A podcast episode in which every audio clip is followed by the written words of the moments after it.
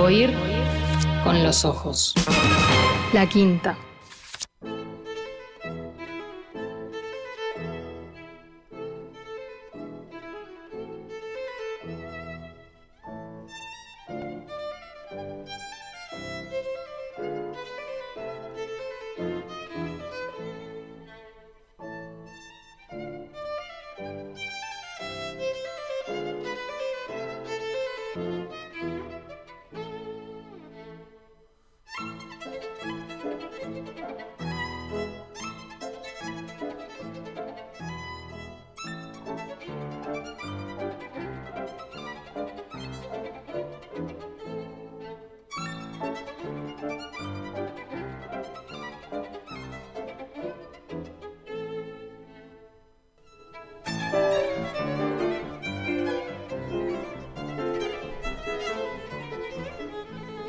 ¿Puede entrar una vida en un libro? Estrafalarius nació con un violín al hombro. Tiene piernas extra largas, una galera y recorre todos los caminos del mundo junto a Fasol, un gatito negro que vive en su bolsillo derecho. En el izquierdo guarda los recuerdos favoritos, una exclamación en portugués, un reloj descascarado, una bolita, una ciruela, varios tornillos, un trompo azul, la sonrisa de una viejita en bicicleta, pelusas de diferentes rincones del mundo. ¿Cuántos recuerdos caben en un bolsillo? Si querés averiguarlo, abrí el libro y pasea con él.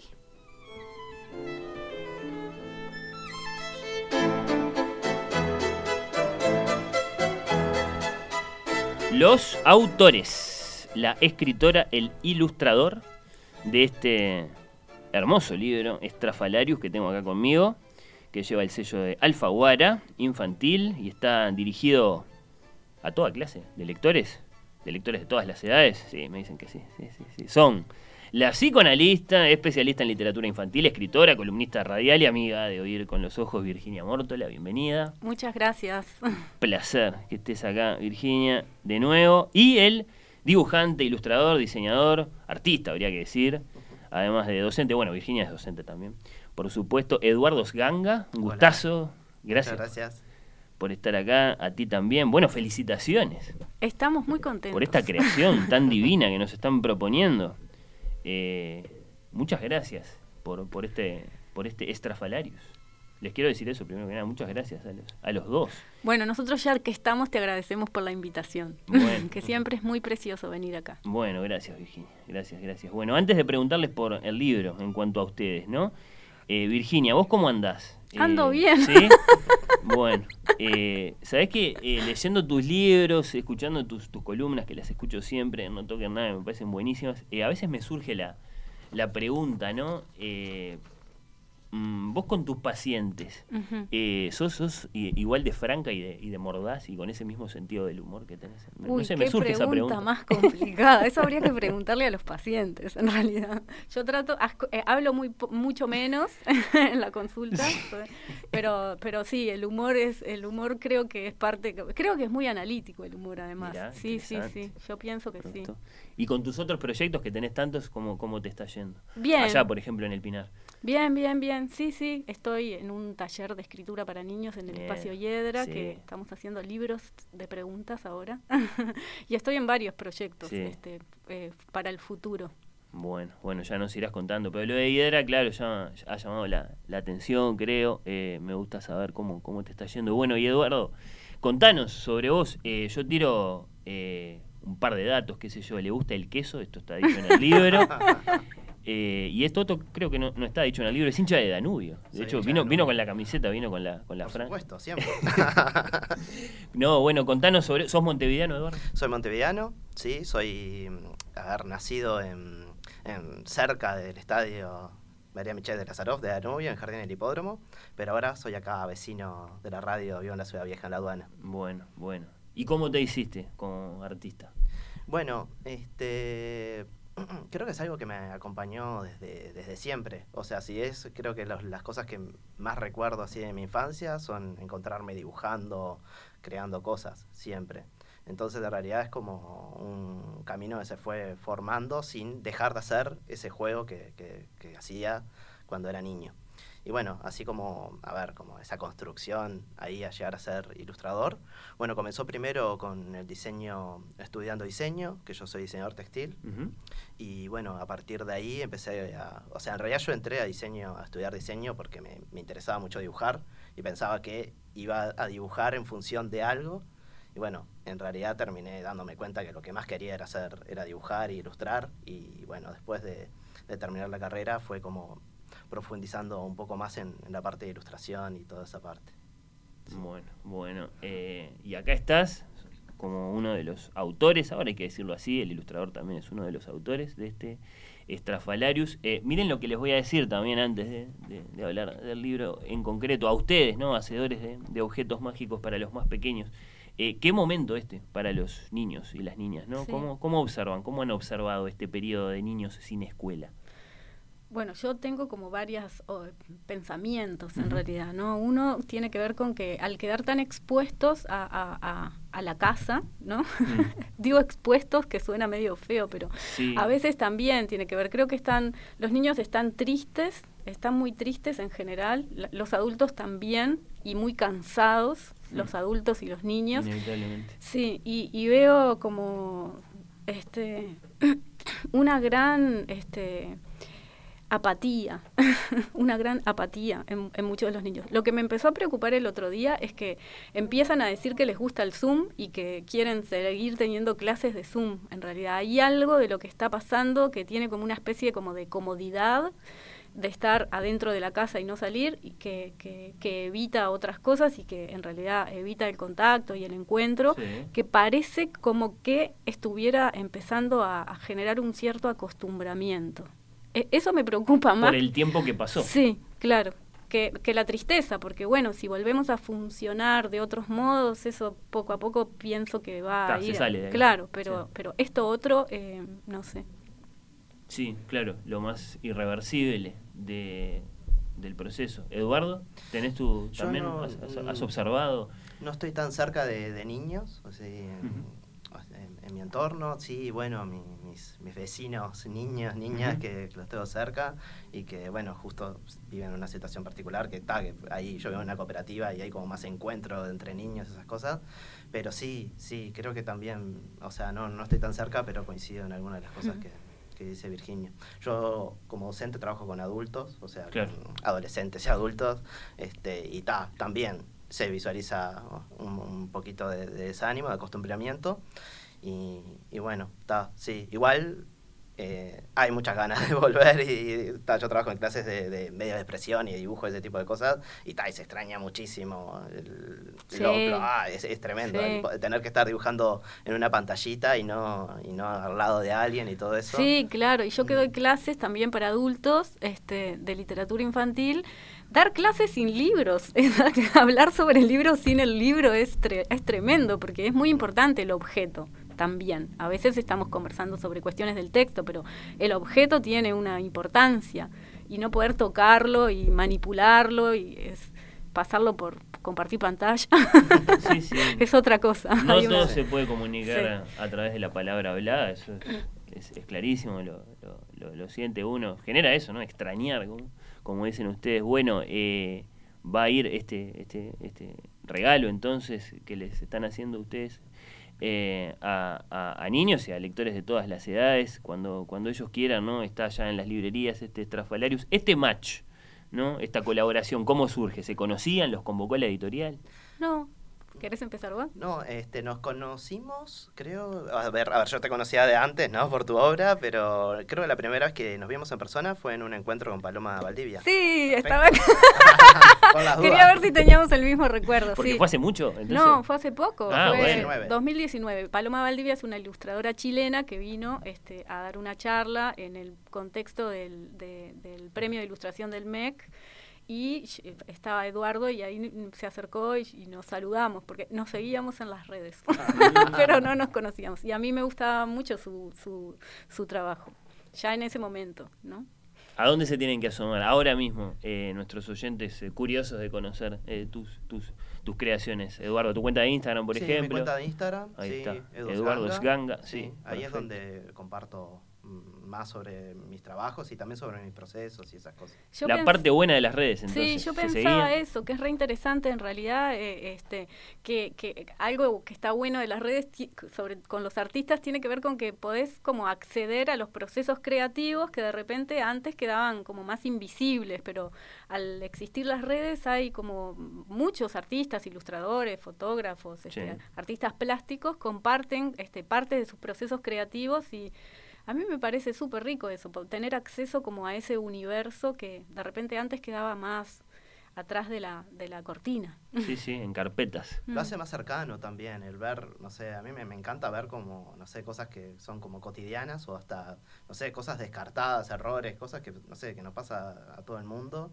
y está bueno verlo en alguien que, no sé, que admirás, que las cosas que, Hmm. no sé, te parece tan buenísimas. Entonces me parece que eso de las redes está muy bueno. Bueno, ahí el primer acercamiento, pero. ¿Y el match, la colaboración propiamente para hacer un libro juntos? Yo le escribí, le escribí a Eduardo. Ah, le igual. dije, tengo un texto, Eduardo, me encantaría que vos lo ilustraras. ¿Y por qué? porque me parecía, eh, a mí me gusta mucho pensar eh, qué ilustración ac- puede acompañar a qué texto. Me parece Bien. que no cualquier, que hay como un estilo de ilustración este, que, que puede acompañar y me gustaba mucho como el estilo de Eduardo para este texto en particular. Entonces le pasé el texto y dije, crucé los dedos así, dije, que le guste, que le guste, que le guste. ¿Y qué, y- y qué pasó? No, me encantó y tal, o sea, sí, o sea, que venía una invitación de Virginia, para mí era re importante y, y tal, y no fue, obviamente también lo sentí. ¿Te como- gustó enseguida lo de las piernas sí. extra largas, todo eso? Me encantó. Sí. No, me encantó. Sí, sí, yo le- creo que se lo comenté a Virginia, lo he hecho varias veces, de que cuando lo iba leyendo yo sentía que estaba como bailando, como que lo leía en movimiento.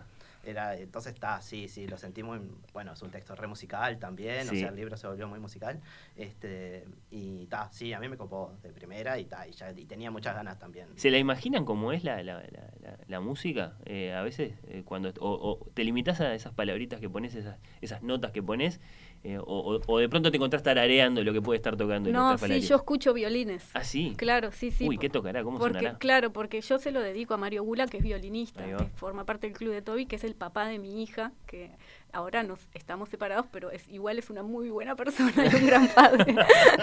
entonces los violines sí, y, y a No Mariana García. Vigil, que es la, es la es su Claro. mamá. Este, entonces la música a mí me llegó muy fuerte del lado de la familia de él y, y- y después como que los violines quedaron. Y, el personaje este surge porque un día Mario vino a buscar a Luli, que es mi hija, a casa, y mientras Luli terminaba de bañarse, él hizo un dibujito, un garabatito de una cabeza redondita con una galera. Y se fue y lo dejó ahí. Yo dije, ay, qué como que me gustó y yo estaba escribiendo la ventana de papel en ese momento Ujú.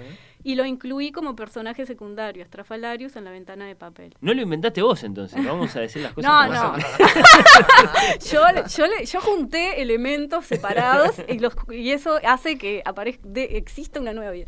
Y ahí apareció Estrafalarius como personaje Sí. secundario, pero me quedó como las ganas de seguir investigándolo.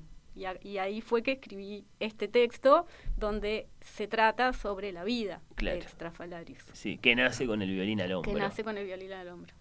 Bueno, ¿y te imaginas la música? Eso me encanta. Sí, sí, me escucho violines. Mm. Bueno, bueno, eh, interesante. Y así que le escribiste a Eduardo y, y bueno, está, y empezaron a colaborar. Ya estaba, el texto era ese.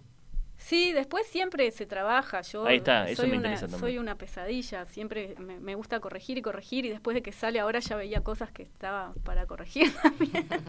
Pero ca- el texto era... Pero e- pasa, por ejemplo, que el, el texto en imágenes influye en el texto en palabras. Sí, claro, sí, sí, sí. Y las, sí, por supuesto. Yo creo que hicimos un trabajo en equipo. Sí, sí, tal cual. Este, sí, eh, eh, el- en ese diálogo de las imágenes con, con las palabras, este, sí, hay como em, un ida y vuelta y estuvo buenísimo ese trabajo en equipo, como dice Virginia, porque, a ver, yo le compartí los primeros bocetos desde el principio, estuvimos conversando y cada vez que me tranqué con algo lo hablamos, o sea, de, no sé, y, y las todas la- las sugerencias de, de Virginia las probamos y algunas quedaron y otras no, y esto sí fue un, un buen proceso ahí entre la palabra y la imagen. El montaje, ¿sí? Sí. Eh, qué interesante. qué ¿Y con qué se encontraron eh, hasta ahora? ¿Comentarios elogiosos? Eh, ¿Críticas de, de Laszlo en el país? ¿Niños asustados? por ahora con comentarios elogiosos. Bien. Sí, por ahora sí. Este, puede pasar de todo. Pero es muy fantástico el libro. Conózcanlo, por favor. Estrafalarios postales de, de, una vida. Es muy musical, como decía Eduardo. Bueno, queda ilustrado, por supuesto, por la presencia del, del violín. Así que hasta ahora, ¿cuántos, ¿cuántas semanas tiene el libro en las librerías? ¿Cuántas semanas? ¿Tres? Unas poquitas. ¿Tres? ¿Dos o tres? Sí, está, está, acabas de nacer.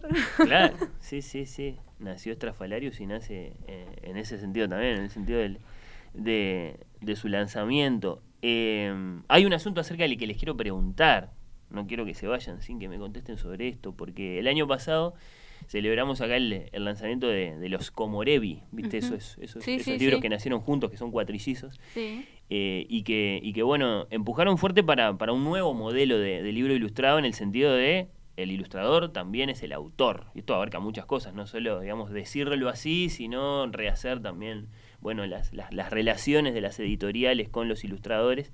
Eh, ¿Cómo, ¿Cómo es este libro en ese sentido? ¿Los dos se relacionaron con la editorial por igual? Sí. Sí. Sí, sí.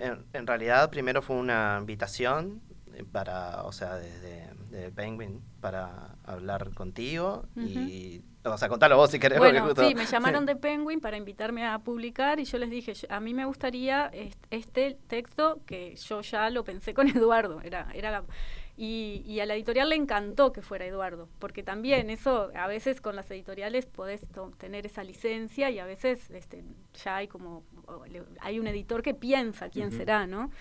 Este, y bueno, y eso fue buenísimo y el proceso de trabajo con la editorial fue súper fluido porque nos dieron muchísima libertad también para, para crear el libro que nosotros queríamos crear, ¿no? Sí.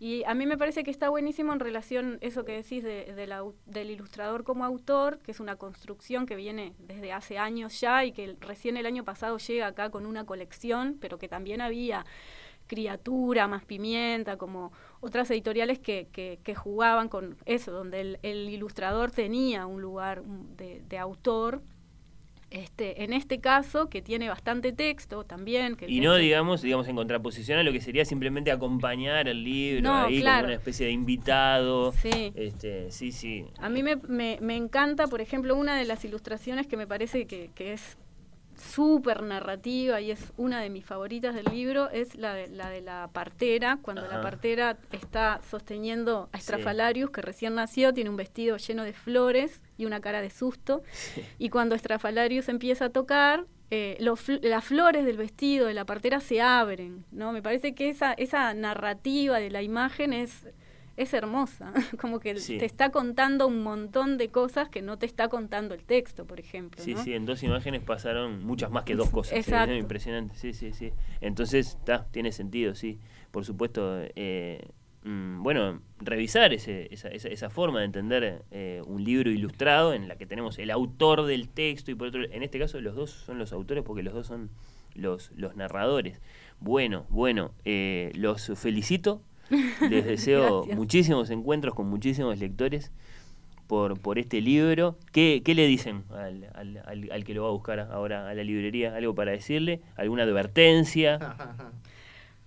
No, advertencia, no. A mí me encantaría, me encanta que lleguen devoluciones, por ejemplo, que, que es, es, algo que uno escribe, eh, una escribe, eh, después se, se, arma el equipo, se ilustra, sale el objeto, ¿no? Y es como de una gran alegría tener como el libro entre nosotros y después sale al mundo y no tenés ni idea de lo que pasa te llegan algunos comentarios de los más próximos, pero es, es, precioso saber qué, qué, qué, le pasa a la gente, ¿no? Cuando le llega el libro, si le gustó, no le gustó, que, que lleguen devoluciones es hermoso. A mí, a mí me, me, me pone muy contenta cuando llegan devoluciones de niños, ¿no? No, no solo de los adultos, sino que un niño venga y, y te cuente, claro, qué pasó. Eso, eso, eso me encantaría que sucediera. Que sucede, pero no tanto como me encantaría que sucediera. No, entonces está bien que hagamos el, llamado así con todo énfasis. Eduardo, ¿algún A mí también me llegaron devoluciones así en comentarios y cosas. Y una cosa que que, me sucedió también, que estaba con esto de las redes y de vernos a la distancia, eso me llevaron un montón de fotos y dentro de esas fotos me llegaron, por ejemplo, fotos con expresiones de, de, los personajes.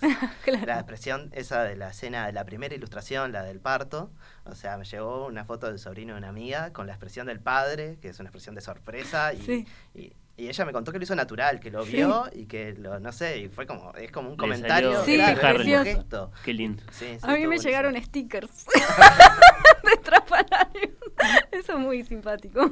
Bueno, sí, claro, es un, es un recurso que está ahí, ¿por qué no? No, es decir, no, no el sticker de, de Ja- de Sticker Jaime de Rojo en el no, sí, no, no, no. otro. El Ahí sticker de la cara del papá haciendo como ¡Oh! o la partera sonriendo. Bueno, eh, bueno, ahí hay un conflicto, pues esas son las ilustraciones de Eduardo. Habría que Sí, ver, sí, este, hay que- hay si que- no hay que llamar a la gente de WhatsApp. ahí, no Hay sé. que ver los autores de- del sticker. Bueno, eh, miren cómo los voy a despedir, qué, qué atrevido esto. Eh, a Eduardo eh, le voy a pedir que en la página en blanco del ejemplar, en blanco por así decirlo, porque no es en blanco, eh, nos deje un garabato. Ujú. Que por ejemplo podría estar inspirado por el nombre de este programa, Oír con los Ojos, pero que en realidad eh, puede ser muy libre. Se lo pedimos también a, a- a Seba Santana cuando nos visitó, hablaba el día que lanzamos los Comorevi, y ahora se lo vamos a pedir muy atrevidamente a Eduardo Scanga, porque nos encanta el trabajo que hizo. Bien. Le pasamos el, el libro a Eduardo Ta, ta, y, ta, tan. y le vamos a pedir que nos deje ese garabatito, que va a ser un gran regalo que vamos a atesorar en este programa, por supuesto. Y a Virginia Mórtola. eh, yo vivo con una lectora muy, muy joven. eh, Ajá, eh, que le lee Shakespeare eh, Cervantes a la niña de un año. sí. Virginia, sí, muy joven, tiene un año nada más. Eh, ¿Vos tenés para recomendarme algún microcuento oral que, que utilices mucho? Microcuento oral. Sí, ah, qué pregunta tan puedas- específica. Y bueno, para Sí. que lo podamos compartir ahora en estos segunditos. Sí, ¿Tenés alguno? pienso que como narración oral hay, hay muchos cuentos que, que, que Gabriela Mirza este, los tiene grabados ya, incluso pueden Ah, escucharlos de su misma voz. Hay uno que es Cocorococó, que es de, de un libro de pequeño editor, este, que, que es muy precioso como ella lo, lo lee, lo canta en realidad, porque a los niños chiquititos, además de la narración, les gusta Sí. mucho la música y, y la melodía. Les llega. Les llega. Cocorococó es, es uno de, de mis favoritos. ¿De qué se trata? Eh, Se trata de un... Es bien como esos cuentos eh, repetitivos en los que se empiezan a sumar personajes, pero además hay mucha onomatopeya. Entonces Ahí empieza cocorococó, pipiripipí. Y eso a los niños más pequeñitos les, les gusta mucho porque la sonoridad de la palabra es muy importante cuando son chiquitos. Entonces es un libro donde se empieza a armar todo un alboroto de animales hasta que al final, bueno, no, no voy a spoilear, pero tiene Bueno. música, tiene una historia. Es como una tertulia de animales. Es como una entonces, tertulia de animales. Sí, sí, sí. Bueno, tiene todo, entonces está bueno, es didáctico, eh, tiene como la, la- la vuelta necesaria para que le llegue al, al jovencísimo lector. Después para ver un libro que a mí me gusta mucho, este No es- te burles, Virginia, No, de que no le me leo a burlo. Shakespeare. Lo que No pasa es que yo, eh, Esta- la- yo ella creo escucha- mucho en eso. Ella escucha tu palabra, tu, tu melodía, tu voz, el amor que le pones a Shakespeare y a la lectura. Eso es súper Qué mala que es Virginia Mortola. Bueno, bueno. Me estabas hablando de otro. Sí, este, ¿qué dicen los colores? Eh, es uno de Océano, que, que son todos libritos, son cinco libritos de colores que son pop-up, que los abrís y aparece, empieza a develarse de a poquito qué animal es, porque primero aparece un piquito, después aparece un poquito más, como que fuera una cámara que se va acercando, y ahí tiene como una onomatopeya del sonido de cada animal también, y, el, y viene junto con el color. Es un libro que ese que se puede jugar, que le encanta a todos los niños, porque hay libros de para chiquitos que a mí me encantan, que a los chiquitos no les encantan tanto. Mm, Entonces sí. está bueno, eh, ese es uno que está por niños, pequeñitos también. Sí, y, y después están los libros, digamos, con los que uno porfía, no digo Shakespeare, eh, pero yo qué sé. Ella tiene uno, por ejemplo, Emilia tiene uno que se llama eh, ¿De qué color es un beso? Ah, de claro, colores. sí, de, de Eh, Rocío Bonilla. que a, mí, es muy que lindo. a nosotros nos parece que es muy lindo, Es muy no sabemos qué le parece a ella. Es muy lindo. Sí, muy Sí, seriamente. Rocío Bonilla tiene varios libros muy lindos. Está, está buenísimo. Bueno, Virginia Mortola, muchas gracias A ustedes, por a ti. la visita, por tus respuestas, por tu generosidad. Y bueno, eh, lo mismo de Eduardo Scanga, muchas gracias. Que lo tienen trabajando. No, se lo, se lo tomó muy en serio, ahora me da el doble de culpa. Ya sentía mucha culpa por habérselo pedido y ahora que veo lo que está haciendo es el doble de culpa. Muchas gracias también a ti por, por la No, visita. gracias por la invitación. los mismos deseos de muchos encuentros con lectores por Estrafalarius. Felicidades por eso. Seguimos en Oír con los Ojos. Gracias en serio a los dos. ¿eh? Gracias. Gracias.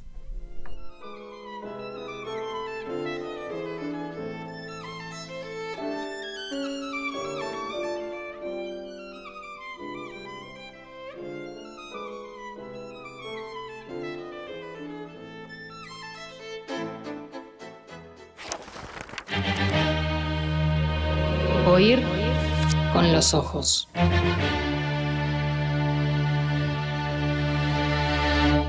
Temporada 5. Bajo los efectos de la lectura. Oír con los ojos.